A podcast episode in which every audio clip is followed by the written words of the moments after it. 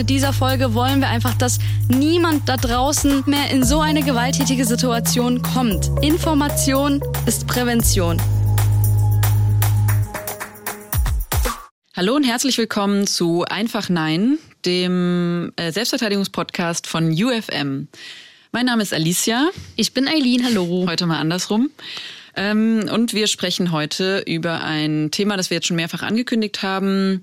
Und zwar geht es um äh, Gewalt in der Familie, in Beziehungen, das, was auch häufig als häusliche Gewalt bezeichnet werden. Ähm, wir nennen das in der Regel nicht so, weil das Haus ist, führt nicht die Gewalt aus, sondern Menschen. Aber genau, unter diesem Begriff ist es bekannt.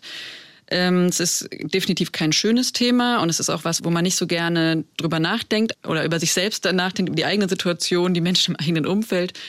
Ähm, und deswegen machen wir jetzt am Anfang einfach nochmal eine, eine kleine Lockerungsübung, um einfach so die Anspannung zu lösen, um reinzukommen. Ähm, und zwar stellt euch mal hin, wenn ihr eben gerade in der Situation seid, wo ihr das machen könnt, sonst stellt es euch vor fühlt euch rein. Und ähm, die Füße sind so ungefähr so hüftbreit, Schultern nach unten, steht ganz gerade, locker, die Hände äh, fallen lassen. Und jetzt einfach mal alles, einfach mal alles ausschütteln. Genau. Und auch mal den Mund so aufmachen genau. und einfach mal alles so. einfach mal alles genau. schön locker ausschütteln. Genau, und spürt einfach mal so, wie ihr so richtig fest auf dem Boden, richtig stabil steht. Das ist auch immer wichtig, weil wir stehen im Alltag halt total häufig ähm, so, wir überkreuzen die Beine, ja, so krumm, stehen irgendwie so genau. schräg oder irgendwie ähm, ne, nur so halb auf einem Bein und so weiter und so fort. Und es ist eben gut, immer ab und zu sich nochmal so richtig so, richtig stabil so hinzustellen, breitbeinig. Bevor wir überhaupt weitermachen, würde ich gerne an dieser Stelle sagen, ähm, dass das Thema, wie du schon gesagt hast, heute ja um Familie geht, auch um Gewalt um Beziehungen. Beziehungen auch so ein bisschen speziell entweder der Partner, die Partnerin, aber auch wirklich zu näheren Familienmitgliedern, auch zu Kindern. Und ähm, wenn du dich gerade nicht wohlfühlst dabei oder vielleicht auch ja gerade irgendwie Gewalt erlebt hast in, in der näheren Umgebung, dann ähm, denk nochmal drüber nach, ob das vielleicht gerade der richtige Zeitpunkt ist, ähm, diese Folge zu hören. Ansonsten nimm dir eine Freundin oder einen Freund, ähm, hört das zusammen oder ähm, wenn du merkst, dass du vielleicht doch gerne professionelle Hilfe in Anspruch nehmen möchtest, dann schau mal bei www.hilfetelefon.de, da kann man sich beraten lassen. Ähm, und ihr könntet jetzt vielleicht sagen, hey, wir haben doch jetzt schon wirklich über diverse Situationen gesprochen. Wir haben über Bauchgefühl, Grenzüberschreitung, wir haben das Konfrontationstraining gemacht, wir haben über Bekannte gesprochen, Freunde und so weiter. Ähm. Was ist denn jetzt irgendwie noch groß anders? So, wir, weil wir haben ja auch schon gesagt, ähm, was die, was zum Beispiel die Selbstverteidigungstechniken angeht, ne, die Schwachpunkttechniken, wenn es jetzt wirklich zu körperlicher Gewalt kommt, das sind, das sind die gleichen. Da sagen wir wirklich, Augen, Nase, genau alles, was wir besprochen haben, das gilt alles genauso. Die genauso, Prinzipien. Genau wie bei den Konfrontationsprinzipien. Auch da haben wir gesagt, Absolut. sei es jetzt äh, ein fremder Mann oder sei es jetzt ein guter Kumpel, auch da wenden wir genau dieselben Prinzipien an, indem wir eben das Verhalten benennen, verlangen, dass die Person aufhört, unseren Erfolg selbst bestimmen und eben die Gewalt öffentlich machen. Aber was eben, je näher die Person, die betreffende Person an uns dran ist, ja, desto mehr kommt das Thema Abhängigkeit ins Spiel. Also genau. einerseits Vertrauen, Abhängigkeit, Liebe, Liebe sind im ja. Spiel, ja. Ähm, also das macht das alles genau. noch mal komplizierter, weil man ich meine, das ist in allen Situationen schwierig, aber ich kann mir vorstellen, dass in so einer Situation, wo du auch noch, sei es jetzt emotional abhängig bist von der Person oder auch vielleicht finanziell abhängig, dass man halt auch, ja, man, man denkt nach und man lässt sich vielleicht auch so ein bisschen einlullen und denkt sich, ah ja, komm, ja, und man lässt sich von einer Person, die man liebt und der man vertraut, auch viel mehr gefallen als von einer Person, die einem einfach auf der Straße entgegenkommt, die irgendwie respektlos ist. Ja, da ist man viel schneller dabei zu sagen, hey, stopp, nee, so nicht. Ja? ja. Aber äh, im, im Privaten und wenn man einfach auch zusammen wohnt und so viel zusammen Zeit verbringt und so und sich äh, auch aufeinander angewiesen ist, dann ist es oft, dass man viel mehr seine Grenzen überschreiten lässt und es auch oft gar nicht viel später erst wahrnimmt. So, ne? das ja. ist eben Oder auch gar nicht wahrnimmt, weil man es halt ja. halt irgendwie verdrängt und denkt, nee, passt doch alles so, wir sind super happy, glücklich. Ähm. Genau, weil was, was, was folgt denn daraus? Wenn wir jetzt wirklich sagen, okay, mein Partner in dem Fall zum Beispiel oder meine Mutter, genau, mein Vater, ähm, die verhalten sich letztlich gewaltvoll mir gegenüber. Was folgt daraus? Dann muss ich eigentlich diese Person aus meinem Leben entfernen oder ich muss rausgehen. Das ist so, das rührt so an die, den, das Existenzielle so von Ja, unserem das Leben. Das ist unvorstellbar. Kreis, Ja, ja. Und deswegen brauchen wir oft lange, um eben sowas zu erkennen und dann eben auch ja, die Grenze dann halt auch wirklich so zu ziehen. Ne? Also das so als äh, Einleitung. Ne? Und das gilt natürlich umso mehr auch für Kinder. Ja. Und darum geht's eben auch heute, dass wir uns das einfach mal bewusst werden. Ne? Also, dass wir das wahrnehmen und ähm, vielleicht am Ende dieser Folge werdet ihr ja über bestimmte Beziehungen, die ihr zu näheren Familienmitgliedern habt, nochmal nachdenken. Oder vielleicht kennt ihr selber jemanden, der in einer Situation ist, die vielleicht auch verheerend ist und die kritisch ist und wo man vielleicht auch irgendwie versuchen muss zu interagieren. Ne? Genau, jetzt äh, im weiteren Verlauf der Folge werden wir uns jetzt erstmal mit dem Thema Familie, die Richtung befassen. Und im zweiten Teil geht es dann primär um Gewalt in Beziehungen und da speziell So in- in Liebesbeziehungen, weil da nochmal so ein bestimmter Kreislauf ist, den wir euch erklären wollen. Und dann haben wir noch natürlich wieder hilfreiche Strategien und Tipps für euch. Und die sind nämlich in dem Fall wirklich auch nochmal anders. Das ist, da kommen wir jetzt nicht nochmal mit ähm, Verhalten benennen und so weiter, sondern da geht's dann wirklich, wie komme ich aus einer gewalttätigen Beziehung raus? So richtig praktische Strategien. Und jetzt äh, kommt aber erstmal eine Empowerment-Geschichte, die passt nämlich an der Stelle ähm, gut. Yes. Jetzt geht es um eine Kindesentführung. Also auch hier, wenn ihr euch dabei nicht wohlfühlt, dann es gibt um ein paar Minuten bitte. Mein Vater war halt so der, der richtige Tyrann und äh, ja, hat uns alle ziemlich äh, unter Druck gehalten, meine Mutter und leider uns Kinder auch. Irgendwann hat meine Mutter das doch geschafft, sich von ihm zu trennen. Ja, wir sind dann bei meiner Mama, äh, haben wir da bei ihr gewohnt. Und mein Vater durfte uns halt am Wochenende, am Samstag durfte er uns sehen. Und als wir dann bei ihm waren, äh, haben wir dann einen Ausflug nach Frankreich gemacht. Da wir damals im Schwarzwald gewohnt haben und gar nicht weit weg von Frankreich, dann sind wir gefahren und gefahren und äh, ja, irgendwann so gegen Nachmittag habe ich dann gesagt, ja, wir müssen zurückfahren, weil wir müssen um sechs bei der Mama sein. Ja, und dann hat mein Vater uns dann eröffnet, dass, äh, dass wir nach Spanien fahren.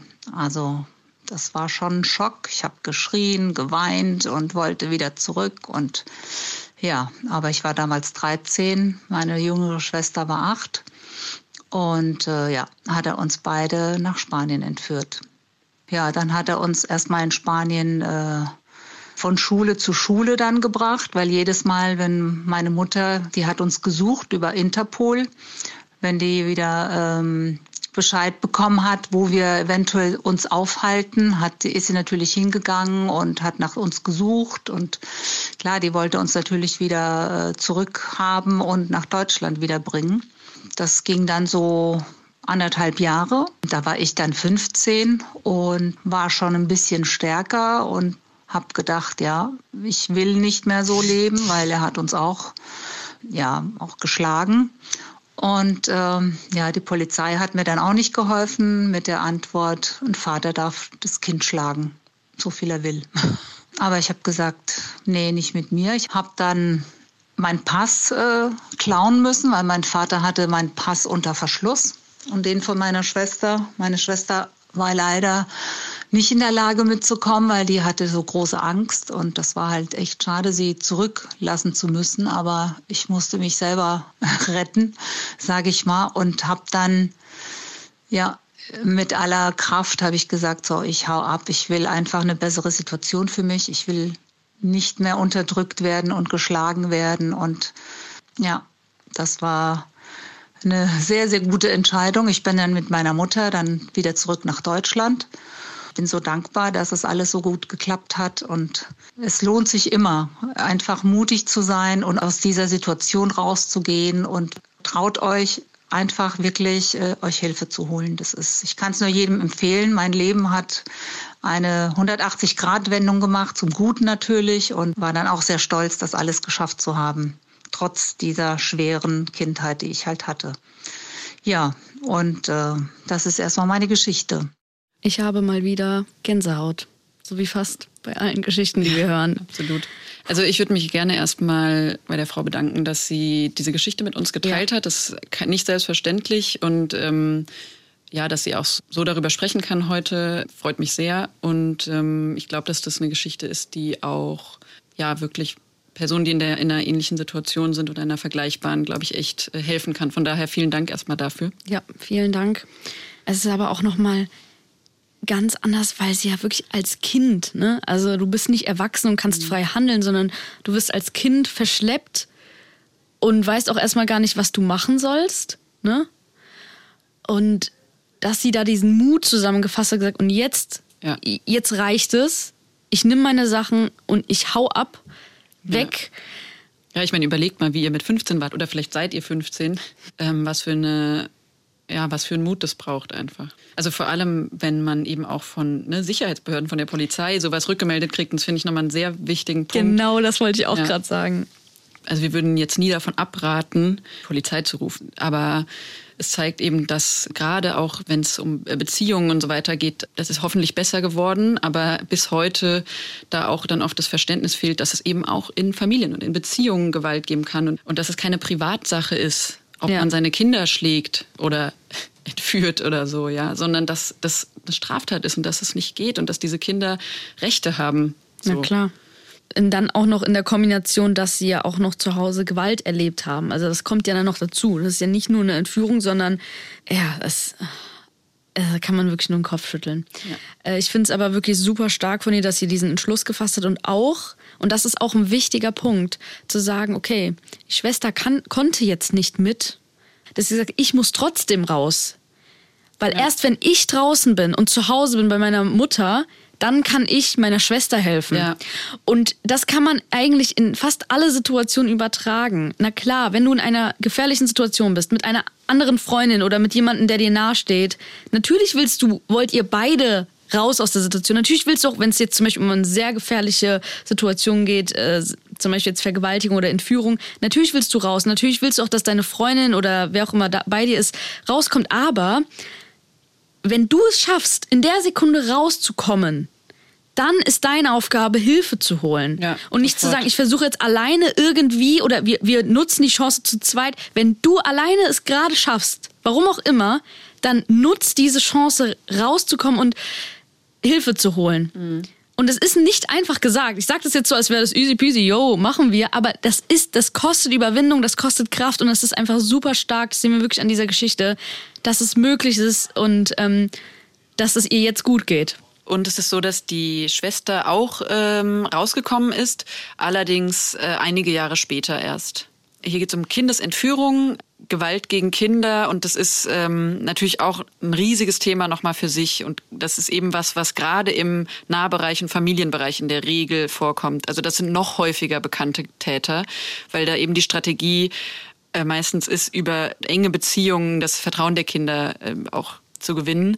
Das ist ein ganz großes Thema nochmal für sich und wir haben auch natürlich ganz viele Kurse für Kinder explizit bei uns im Verein Frauen in Bewegung.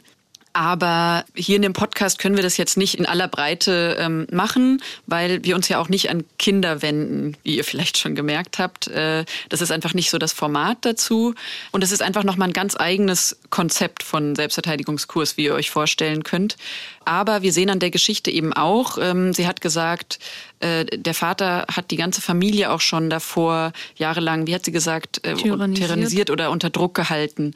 Und ähm, das führt eben schon zu unserem Thema, mit dem wir uns heute hauptsächlich beschäftigen werden, nämlich äh, Gewalt in Liebesbeziehungen. Und an der Geschichte sieht man eben, dass genau das unter solchen gewalttätigen äh, Beziehungen Kinder ganz, ganz stark auch leiden. Ich würde auch sehr gerne einfach direkt mal einsteigen mit einer kleinen Statistik. Mhm. denn das BKA, das Bundeskriminalamt, hat ähm, veröffentlicht, dass im Jahr 2019 insgesamt 114.903 Frauen von Partnern oder Ex-Partnern bedroht, gestalkt, verletzt, sexuell genötigt oder vergewaltigt worden sind. Und das ist schon eine sehr hohe Zahl.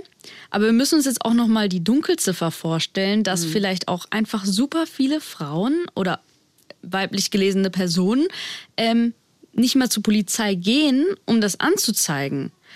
Ja, wir wissen auch, dass Übergriffe durch unbekannte Täter halt viel häufiger angezeigt werden und verfolgt werden auch. Ich finde es krass.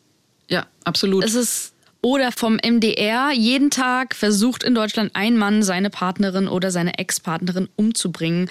Und an jedem dritten Tag gelingt das. Das gelingt. Also ja. ihr müsst euch das mal vorstellen.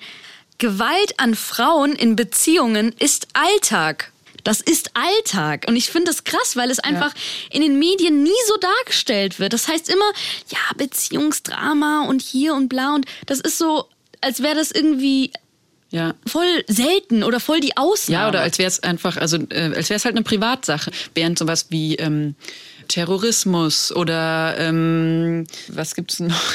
Also viele Arten von Morden als ein politisches Problem gewesen wären, so wo man Gesetze gegen machen muss und ähm, was eben ein gesamtgesellschaftliches Problem ist und wo man offensichtlich dran arbeiten muss, ähm, ist ganz lange äh, das Thema Beziehungsgewalt eben als so, so eine Privatsache und fast manchmal auch so romantisiert worden. Man liest es immer noch so ähm, Begriffe wie Beziehungsdrama, Eifersuchtsdrama, irgendwie sowas wie blutige Liebe oder sowas in der Art. Also dass es quasi ja. nicht als eine Gewalttat, als ein Mord äh, beschrieben wird, sondern es gibt so dieses Bild, der Mann war so ich spreche jetzt gerade mal von Männern, weil es wirklich in den meisten Fällen, ähm, in diesen, diese Fälle, über die wir gerade reden, ähm, Männer sind.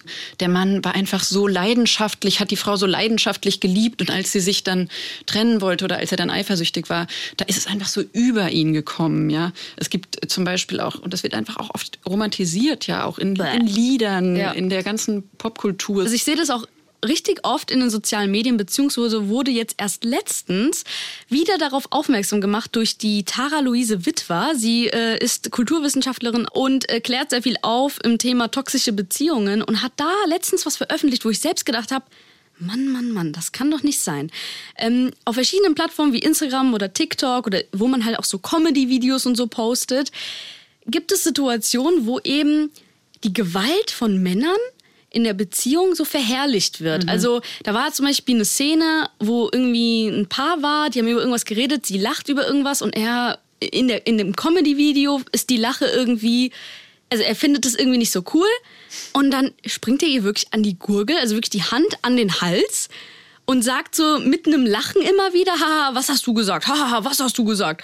Wo ich mir so denke, das ist nicht witzig und das ist nicht mhm. cool. Ich meine, das macht man nicht. Also, mhm. und es ist erschreckend, dass halt eben auch viele Jugendliche, und da kommen wir wahrscheinlich nochmal dann nächste Folge drauf zu sprechen, aber dann auch in den Kommentaren sagen, boah, der ist so toll, oh, oh mein Gott, Goals. Wo ich mir denke, nein, das sind mhm. keine Goals, das sind keine Goals. Ja.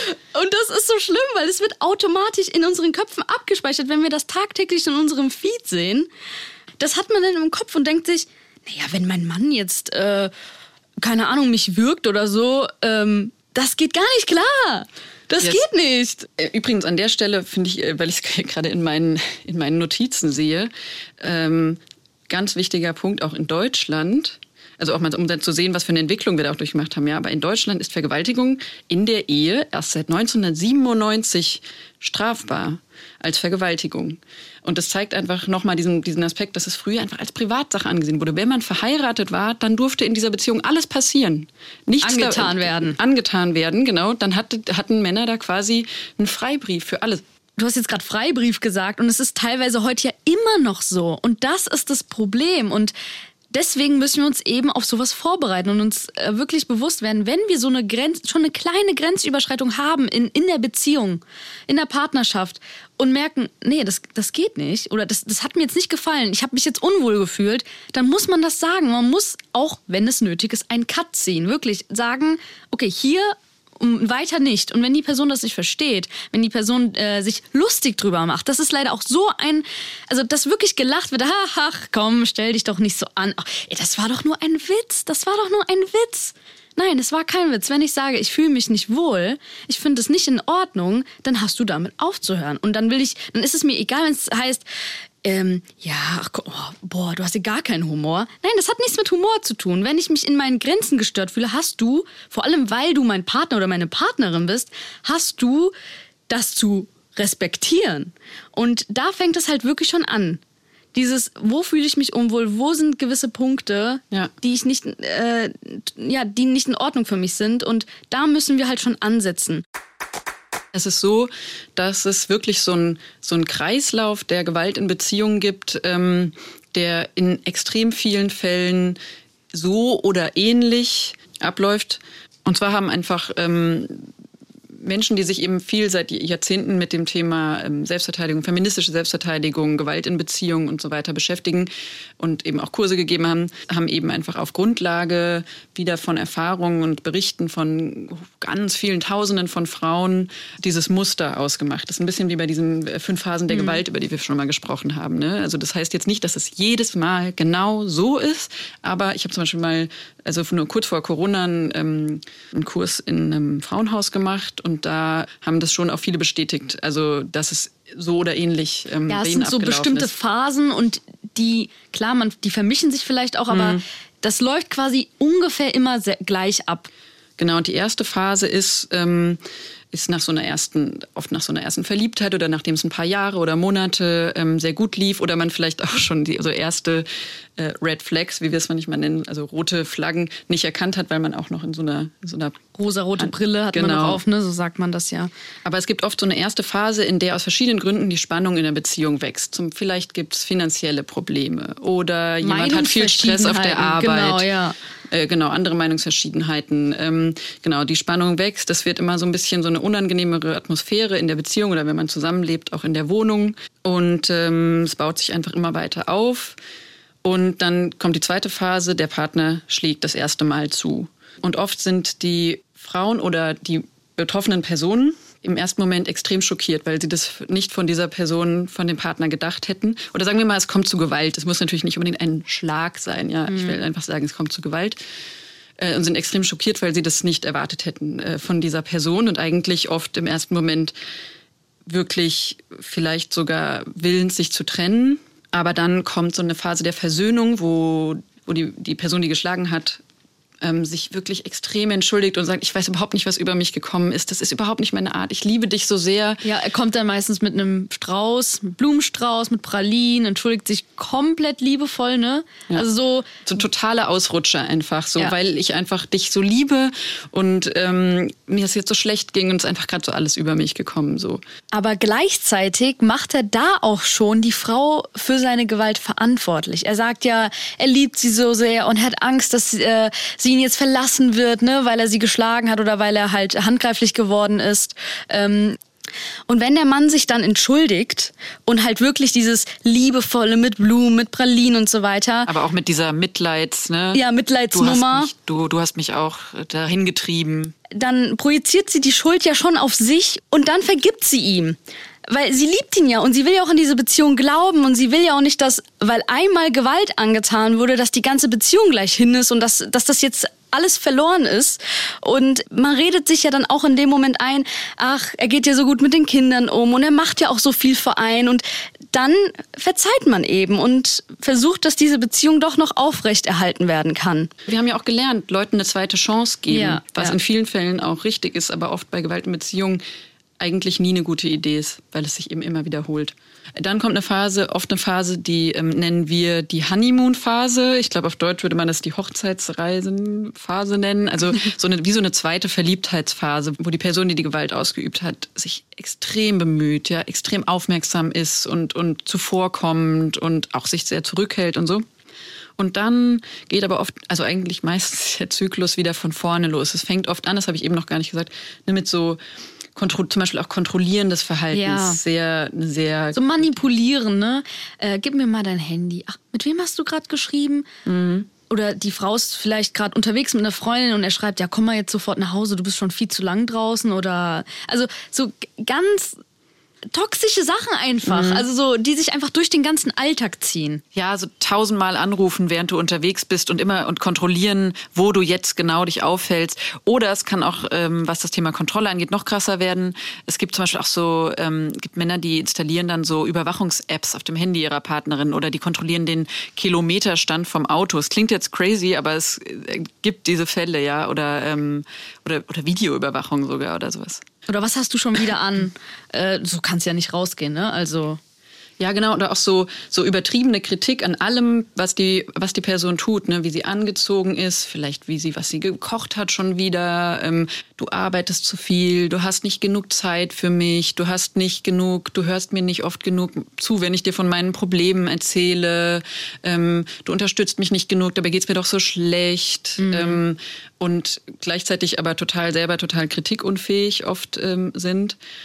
Und das Wichtige, aber auch Fatale an dem Ganzen ist, dass die Frau dem Mann glaubt. Sie glaubt dieser Kritik, diesen ganzen Gründen, warum er wieder gewalttätig wird und sucht die Schuld bei sich. Sie projiziert wieder die Schuld auf sich und versucht ihr Verhalten zu verändern, aber dabei geht die Gewalt von dem Mann aus. Und zwar nicht wegen ihrem Verhalten, sondern weil er ein Gewalttäter ist. Und was da eben auch äh, in dieser Phase dann oft immer stärker wird, wird so eine, so, eine Tendenz zur Isolation. Das haben wir auch schon bei den übrigens bei den fünf Phasen der Gewalt ja. gehabt. Ne? Aber was, was zum Beispiel Verlangen, triff dich nicht mehr so oft mit deinen Freundinnen, wir, eben, wir verbringen nicht genug ja, Zeit miteinander. Ja. Ähm, teilweise auch Isolation von der eigenen Familie. Ja, fahr da nicht mehr so oft hin, du kannst dich hier gar nicht um deine Pflichten kümmern oder oder oder. Wie geht's dann weiter? Wir sind ja noch im Zyklus. Genau, genau. Und das, das baut sich eben so auf, ja, die, all diese Dinge, die Spannung wächst wieder, es wird alles unangenehmer, bis eben die Person zum zweiten Mal zuschlägt und Gewalt, äh, Gewalt ausübt. Und ab diesem Punkt, wenn es dann zweimal war, dann sinken oft auch die Hemmungen. Und dann, also dann gibt es oft wieder so eine totale, es tut mir echt total leid und so weiter. Aber dann werden noch oft nochmal die, die Abstände kürzer und es wird einfach häufiger, weil dann sind so diese erst, ist so diese erste Sperre gefallen und ähm, er kommt, ist immer noch davon, damit davongekommen. Und, ähm, und die Frau rutscht halt auch oder die Person, die die Gewalt erlebt, die rutscht auch tiefer. Ne? Mhm. Also du bist dann noch mehr verwickelter, weil du hast ihm ja schon zweimal verziehen und ach ja mm, und und das wird immer, wie du schon gesagt hast, es häuft sich und dann wird es noch schwieriger, aus der Situation überhaupt rauszukommen. Ja, weil, weil einerseits zum Beispiel auch diese Kontakte eben zu anderen Personen weniger werden, aber auch, da ist oft eine Scham halt auch dabei. Ne? Mhm. Ne? Ich habe das jetzt mit mir, ich habe das mit mir machen lassen. Ja. Weil wir wollen hier nämlich überhaupt kein so ein Klischeebild, dass Frauen sich einfach schlagen oder sich Gewalt äh, antun lassen und einfach denken, das ist okay. Die, die allermeisten Frauen, wenn, wenn sie jetzt, oder die allermeisten Menschen, würden sagen, wenn man sie fragt, ähm, würdest du in einer gewalttätigen Beziehung bleiben, würden sagen, nein, nein auf keinen Fall. What? Ich habe nee. doch Selbstachtung, ich lasse mir das doch nicht gefallen. Und zwar eben auch, die von sich sagen würden, sie sind Feministin, sie haben einen hohen Bildungsstatus, sie verdienen auch selber Geld. Ja, dann gerade für, für die Frauen ist es oft noch schwieriger, das anzuerkennen oder sich einzugestehen oder das auch anderen Leuten zu erzählen. So ich, mein Freund, oder meine Freundin, das kann es auch in natürlichen lesbischen und schwulen Beziehungen geben, zum Beispiel, ist mir gegenüber gewalttätig geworden. Und ich habe mich nicht sofort getrennt. Das, da schämen sich halt viele auch. Ja, ja. Also nochmal zusammenfassend, damit wir diesen Kreislauf auch nochmal vor Augen haben. Also es beginnt damit, dass wir die ganz tolle also die Liebesphase haben, so nenne ich sie mal. Alles ist tipptopp. Wir sind super happy und verliebt. Alles ist richtig cool. Dann haben wir die Phase, wo die Spannung wächst. Das heißt, es wird langsam irgendwie, es gibt Kontrollversuche, ähm, irgendwie Kommentare, die unangebracht sind, ähm, wo auch äh, dann im späteren Verlauf die Isolation so ein bisschen weiter vorangetrieben wird. Also überall so kleine Sticheleien. Es wird super unangenehm und die Spannung wächst eben. Und dann haben wir die Phase der Gewalt. Ja, die Person, die die Gewalt antut, tut die Gewalt an. Das ist die Phase. Äh, und dann haben wir die äh, Phase der Versöhnung. Also dass er mit Blumen kommt, dass er sich entschuldigt, dass er wirklich äh, um sein Leben bettelt, weil wir sind ja wirklich wir beide, wir sind so toll und alles funktioniert und und äh, auch oft nochmal so emotionalen Druck aufbaut, ne? So ohne dich kann ich nicht leben, ich oh, bringe ja. mich um, wenn ja, du dich trennst ja, oder so. Genau, du bist das, was mich am Leben hält. So wirklich diese psychische Gewalt mhm. auch, dass man wirklich richtig emotional abhängig wird von einer Person, ähm, weil man sich denkt, ey, wenn ich mich jetzt trenne von dem, mhm. der wird so lost sein. Boah, ey, das ja. kann ich ihm nicht antun. Mhm. Und, und, sich auch selber dann in die Schuld eigentlich, ne, in die, so, dann bin ich die Böse. Ja, ja.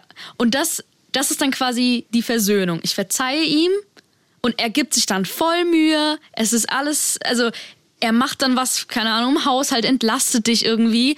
Und dann sind wir wieder bei der ersten Phase, die Liebesphase, weil es ist alles wieder tipptopp.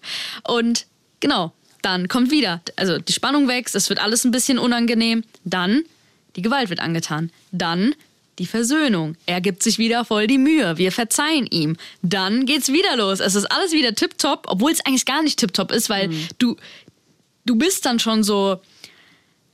Eigentlich, du bist immer kleiner ja, dabei genau, wieder. Ne? Genau. Und, und die, wie gesagt, die Abstände verkürzen sich halt auch.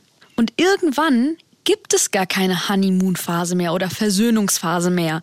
Irgendwann also besteht dieser Zyklus dann nur noch aus Anspannung, Gewalt, Anspannung, Gewalt. Und die Frau versucht immer wieder ihr Verhalten zu verändern, versucht dem Mann etwas Gutes zu tun, ähm, fürsorglich zu sein. Die Kinder möglichst leise zu halten. Genau, ne? zum Beispiel. Zu stören. Sein Lieblingsessen äh, zu kochen oder zu bestellen.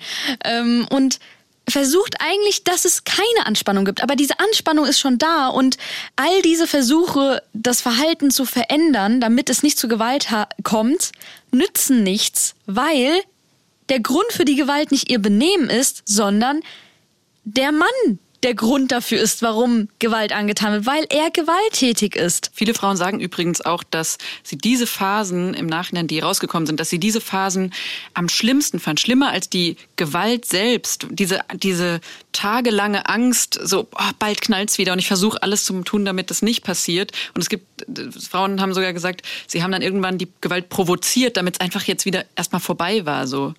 Also das ist ja auch Gewalt, das ist psychische Gewalt und die kann manchmal noch viel verletzender sein als die, als der Schlag ins Gesicht, ja. Wieso erzählen wir euch jetzt von diesem Kreislauf? Damit ihr wisst, dass wenn man in so einer Spirale irgendwann ist, dass es auch schwierig ist, je tiefer man in diesem Kreislauf ist, herauszukommen. Deswegen wollen wir euch davon erzählen, damit ihr halt die Anzeichen schon im Voraus erkennt und eben demnach handelt. Und, so deswegen, möglich genau, abstoppt. genau, deswegen jetzt sprechen wir darüber, was wir tun können im Voraus, um überhaupt nicht in so einen Kreislauf, in so eine Bezie in die Beziehungsgewalt zu kommen. Die ersten Anzeichen sind eben diese sogenannten Red Flags, von denen es jetzt verschiedene gibt. Das Allerwichtigste ist, unser Rat ist tatsächlich bei den ersten Anzeichen von, von Kontrolle, Kontrollzwang und ähm, oder eben auch Gewaltausbrüchen äh, die Beziehung zu beenden. Natürlich ist das jetzt ein schmaler Grad, ne? Ab wann ist es denn jetzt Kontrolle? Ab wann ist es Manipulation? Und ich würde sagen, wenn du dich unwohl fühlst und wenn du merkst, dass du nicht respektiert wirst in der Beziehung. Also Beispiel, hey, ich will nicht, dass du das und das machst. Und es gibt da kein Wenn und Aber, es gibt da kein Wir diskutieren drüber, es gibt da kein Wir gehen einen Kompromiss ein, sondern es heißt, meine Gefühle sind wichtiger als deine Gefühle und es ist mir mhm. scheißegal, was du willst. Ich will nicht, dass du das machst und du hast es zu akzeptieren. Das ist zum Beispiel eine ganz krasse Grenzüberschreitung, wo man sagen könnte, nee. Also wenn die Person das dann eben nicht äh, akzeptiert und genau. trotzdem weiter. Genau, immer weiter mhm. auf dieses eine, ich will nicht, ich habe doch gesagt, du sollst es nicht machen, wieso machst du das jetzt schon mhm. wieder? Also dieses, also weil ich kann mir jetzt vorstellen, dass manche von euch da draußen denken, ja, komm, aber Kompromisse, das gehört doch dazu. Und wenn ich was nicht will und der will was nicht, dann reden wir drüber. Man lernt dann, ja auch gemeinsam genau, voneinander und so. Genau. Und das ist ja auch alles schön und gut. Ja. Nur es geht darum, wenn du merkst, du wirst nicht respektiert. Und die Bereitschaft ist auch nicht da. Auf genau, die Bereitschaft ist nicht da zu lernen, äh, drüber zu sprechen. Weißt du, dieses mhm. schon drüber sprechen ist schon so ein Schritt. Wenn du merkst, die Person will gar nicht drüber reden, sondern es geht nur wirklich um die eigen, um dieses egoistische, ich will was und es mir egal, was du willst. Und ähm, das sind schon so diese ersten Zeichen. Es geht wirklich darum, dass man sich bewusst wird, das ist der Anfang, das ist nur der Anfang. Es wird noch viel mehr kommen und einen noch viel mehr belasten und du kannst sie nicht ändern. Du kannst es so gut es geht versuchen, aber die Person muss sich von selbst verändern. Genau, und das ist quasi die erste Strategie, auch wenn sie super hart klingt und unvorstellbar. Aber manchmal ist gehen besser als zu bleiben. So ein kleiner deeper Spruch. Ähm, genau. Ja. Zweitens, ihr müsst wissen, Gewalt und Kontrolle haben nichts mit Liebe zu tun.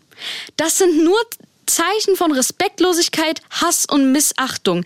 Und diese Person besitzt euch nicht, sondern das, das, das ist nicht gesund für euch, wirklich. Das kann auch sein, drittens, respektloses Verhalten gegenüber anderen Menschen, also ähm, Rassismus oder Homophobie. Und viertens, wenn du merkst, mehrere Personen aus deinem Umfeld, denen du auch vertraust, haben das Gefühl, dass dieser Mann dir nicht gut tut äh, und sagen das auch. Da solltest du auch äh, drauf hören, weil viele, viele Menschen, die dich gut kennen, die haben auch ein Gefühl dafür, dass auch oft gerade am Anfang ein besseres Gefühl als man selber tatsächlich. Okay, wir haben jetzt über die Prävention geredet, also darüber, äh, wann wir eine Beziehung am besten schon abstoppen sollten, sodass wir in diesen Kreislauf, den wir beschrieben haben, gar nicht reinkommen. Jetzt gehen wir mal, mal davon aus, dass wir oder die Frau, über die wir sprechen, sich nicht getrennt hat und schon ganz tief verstrickt ist ähm, in so eine gewalttätige Beziehung. Und dazu, wir haben ja schon bestimmte Gründe gesagt, warum äh, Frauen sich ähm, sich nicht trennen und dafür werden sie auch häufig stigmatisiert, im Sinne von, warum lässt sie das denn mit sich machen und so. Aber ein ganz wichtiger und der Hauptpunkt eigentlich, warum sich Frauen ähm, nicht trennen, ist in der Regel Angst. Und diese Angst ist auch berechtigt, denn ähm, alle wissenschaftlichen Studien und alle Erfahrungen zeigen, dass ähm, die Trennungssituation die gefähr der gefährlichste Teil einer gewalttätigen Beziehung ist.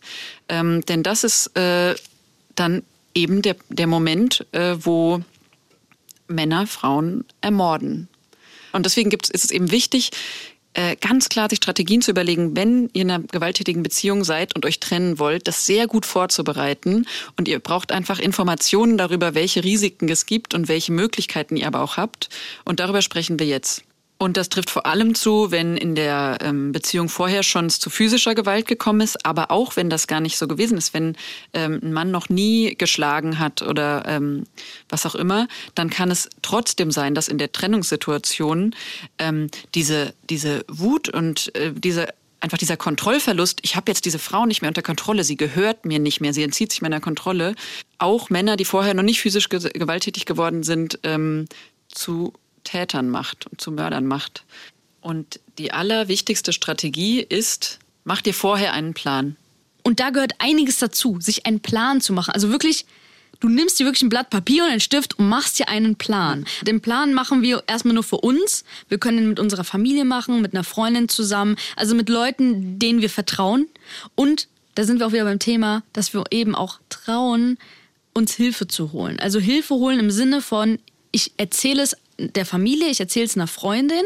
Das ist natürlich auch erstmal ein großer Schritt, weil wir sind ja auch schon wieder beim Thema Schamgefühl. Ich habe das so lange mit mir machen lassen.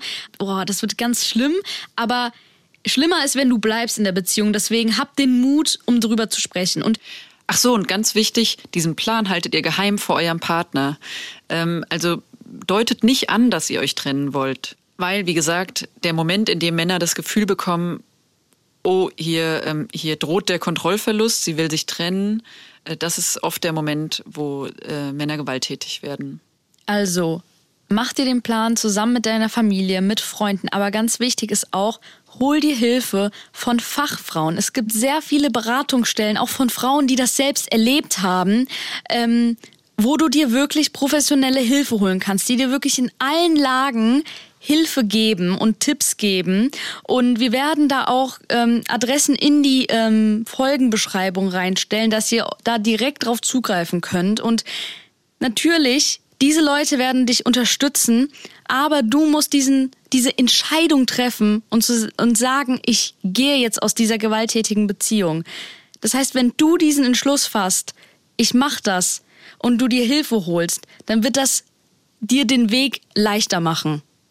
Ja, okay, also du hast jetzt gesagt, einen Plan machen. Das Erste, was dazu gehört, ist Unterstützung suchen, mit anderen Menschen sprechen, ähm, die auch bei der, an der Vorbereitung beteiligen.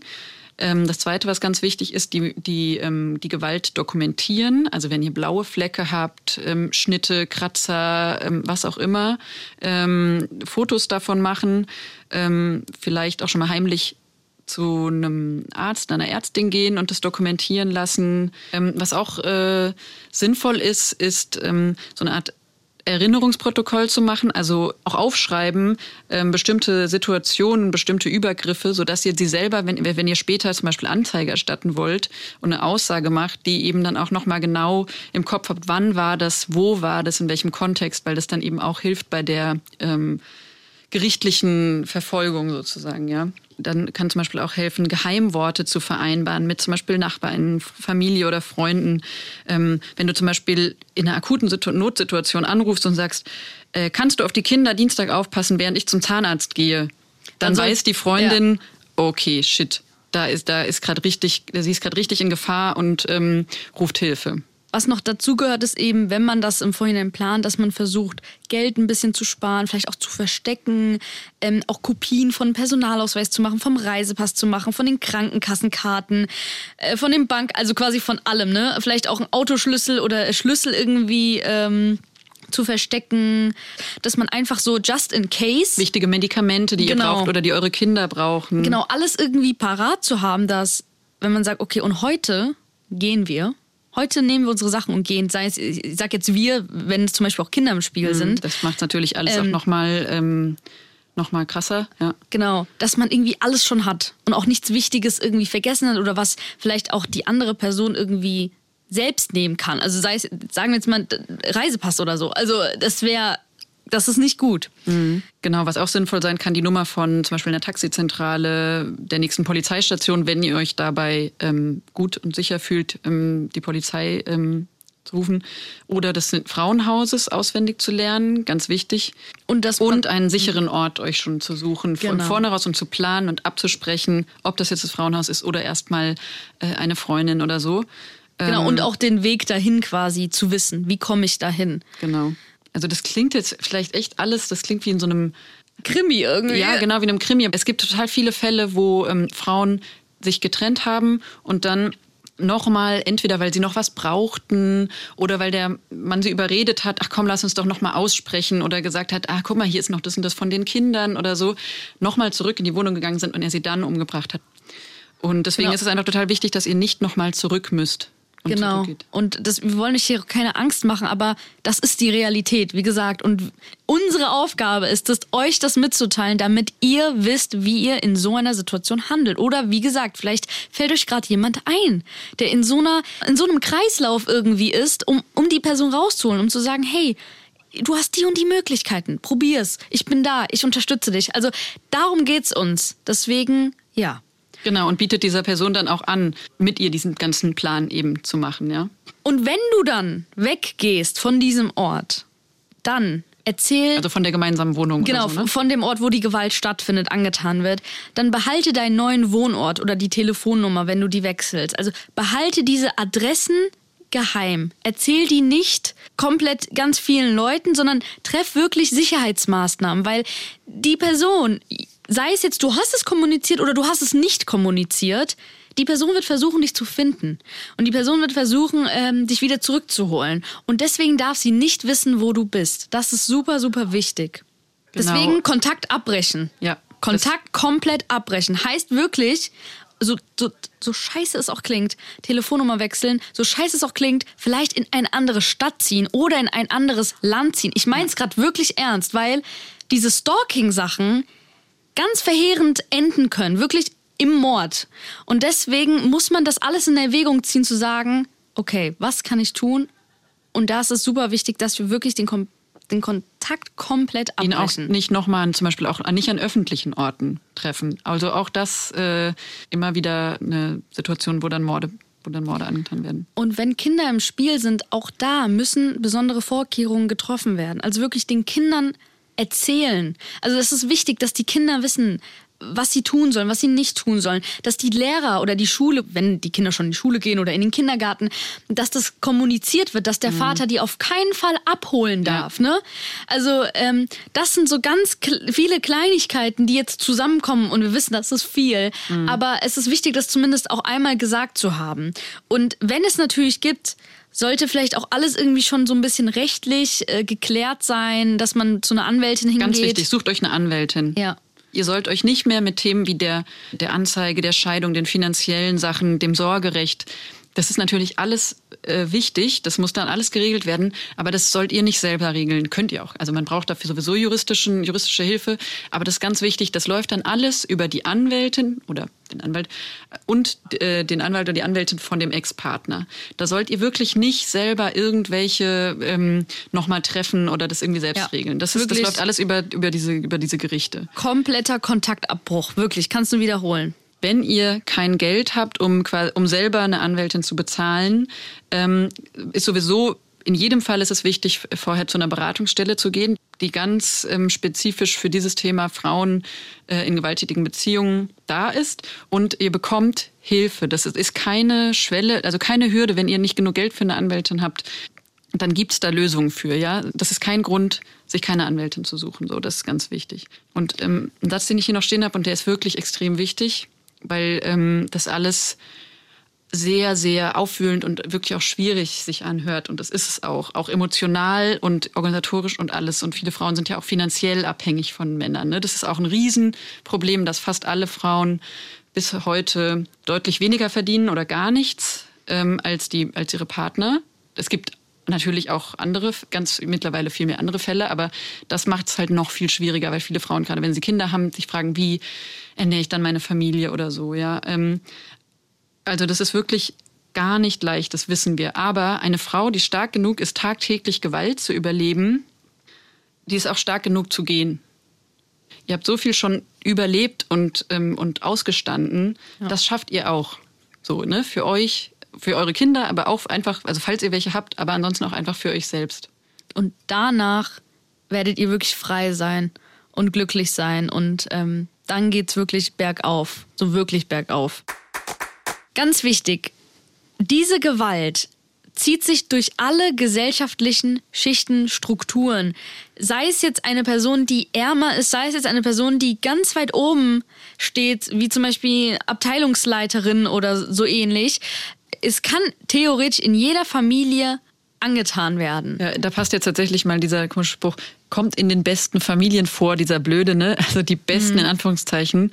Ähm, also es ist überhaupt nicht beschränkt, wie, wir, wie oft so getan wird oder vermittelt wird, dass es irgendwie nur unter ärmeren, armen Menschen ist oder ja. ähm, oder von Personen, die hier eingewandert sind. Genau. Sondern dass es halt auch ja, es kann jeder theoretisch betroffen sein. Das wird euch wirklich auch jede Beratungsstelle ähm, bestätigen. Der Unterschied ist nur, dass ähm, jetzt Frauen zum Beispiel, die aus höheren Schichten, also höheren ähm, Schichten im Sinne von, dass sie eben in reichen Familien Familienleben oder selber auch ähm, gut verdienen ähm, und so weiter und so fort, dass die zum Beispiel seltener in Frauenhäuser gehen, sondern, äh, sondern da ist die Gewalt einfach noch unsichtbarer, weil sie oft noch viel privater gehalten wird tatsächlich. Aber bei ärmeren Menschen, die zum Beispiel auch auf, den, auf engerem Raum mit anderen leben, da fällt sie oft einfach mehr auf. Da, ähm, da rufen oft auch mal andere, die Polizei oder sowas. Ja, das ist auch einfach total wichtig zu sagen.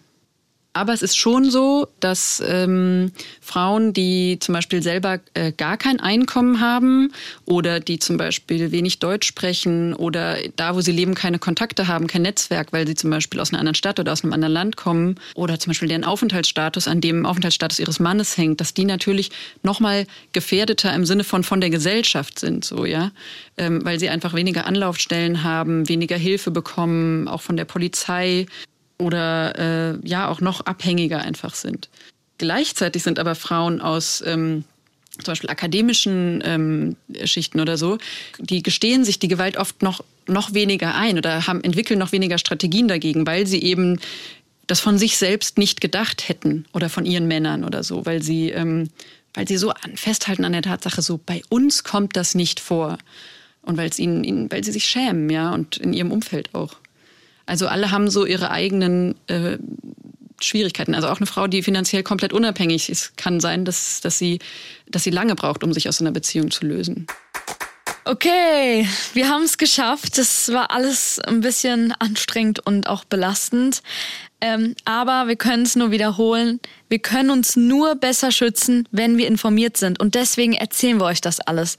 Und deshalb redet bitte mit euren Freundinnen darüber. Seid solidarisch miteinander. Ihr kennt jetzt diese Anzeichen von gewalttätigen Beziehungen. Und wenn wir unsere Hilfe anderen anbieten, dann oder zumindest mal aufklären, dann wissen die auch davon. Und auch wenn jetzt vielleicht eine Frau eure Hilfe direkt zurückweist oder sie nicht annehmen will oder auch die Gewalt vielleicht verleugnet, dann weiß sie trotzdem, dass ihr da seid und dass ihr eventuell ihr dann, wenn sie dann doch bereit ist, diese Beziehung zu verlassen, ja, Unterstützung bekommt, wenn der richtige Zeitpunkt dann da ist. Und ja, wenn du selbst in einer gewalttätigen Situation bist, dann hol dir Hilfe. Es haben schon so viele Frauen es geschafft, aus diesen gewalttätigen Beziehungen rauszukommen. Und mit diesem Podcast und mit dieser Folge wollen wir einfach, dass niemand da draußen mehr in so eine gewalttätige Situation kommt. Deswegen, Information ist Prävention. Gib diesen Podcast weiter. Und damit wir jetzt auch nochmal abschließen mit dem Thema, schütteln wir uns nochmal ab, so wie wir es am Anfang der Folge gemacht haben. Ähm, dass wir uns hinstellen, so ein bisschen hüftbreit, so wie am Anfang. Und wir schütteln uns nochmal so ein bisschen aus. Wir können uns mal richtig strecken und groß machen. Die Hände ganz hoch. Wirklich ganz, ganz stark strecken. Und locker lassen. Und dann können wir nochmal. alles raus. Alles scheiße. Genau. Genau, und ich würde vorschlagen, dass wir ähm, einfach noch mal ein paar, ganz kurz, paar von unseren körperlichen Techniken durchmachen. Wir leiten jetzt gar nicht groß an, aber ähm, ihr erinnert euch, in Folge 5 haben wir die ja alle gemacht und ich weiß nicht, wie es euch geht, aber ich finde die Folge, die, die war so richtig, es hat so richtig Spaß gemacht. Ähm, das ist irgendwie, man fühlt sich irgendwie stark dabei. Wir haben auf jeden Fall auch, weiß ich noch, in der Folge viel mehr gelacht als Ja, in dieser. stimmt. Und ich glaube, das brauchen wir auch gerade so ein bisschen. Ähm, weil es ist eben auch total wichtig, sich immer wieder auch aufzubauen selber. Ne? Das ist ja eigentlich, soll ja unsere Botschaft sein. Wir wollen hier nicht nur so Grabes, wir wollen hier keine Grabesstimmung verbreiten, ja. Deswegen- Auch wenn wir über schwierige Themen sprechen müssen. Deswegen, go. Genau, let's go. Ähm, wir machen einfach mal, ich würde sagen, den Nasenstoß Na, Stoß zur Nase, Ja, Handballstoß. Hand, Handball zur Nase. Einfach mehrfach zur Nase und dabei schreien. Und los! Genau. Was ist noch eine, eine gute Übung? Mit dem Ellenbogen hier mal zum Kinn Oh ja, stellt euch mal richtig vor, mit dem Ellbogen richtig rein. Okay, und los. Und los. Yes! Spürt ihr es? okay, und ich spür's. habe jetzt nochmal Bock auf den Fuß. Okay. Ähm, genau, einfach stellt euch vor, dieses, ihr haut mit den Fingern, äh, mit den Händen auf die Ohren, drückt eure Daumen in die Augen und dann einfach so richtig oft diese Auf den- 26 Knochen vom Fuß kaputt treten, ja? Genau. Let's okay. go. Und los.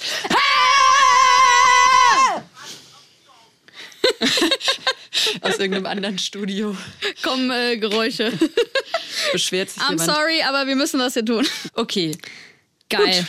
Nice. dann kommen wir jetzt zu noch einem positiven, noch einem schönen Punkt und zwar Sunnys Master-Tipp. Yes. Gefühle Vertrauen ist die wichtige Sache, die wir in einer Selbstverteidigungssituation machen können. Wir haben Intuition, das sagt uns, wenn was nicht stimmt. Ob es der Bauch ein bisschen dreht oder die Haare am Nacken stehen hoch. Wir wissen, wenn eine Situation entgleist oder was nicht in Ordnung ist.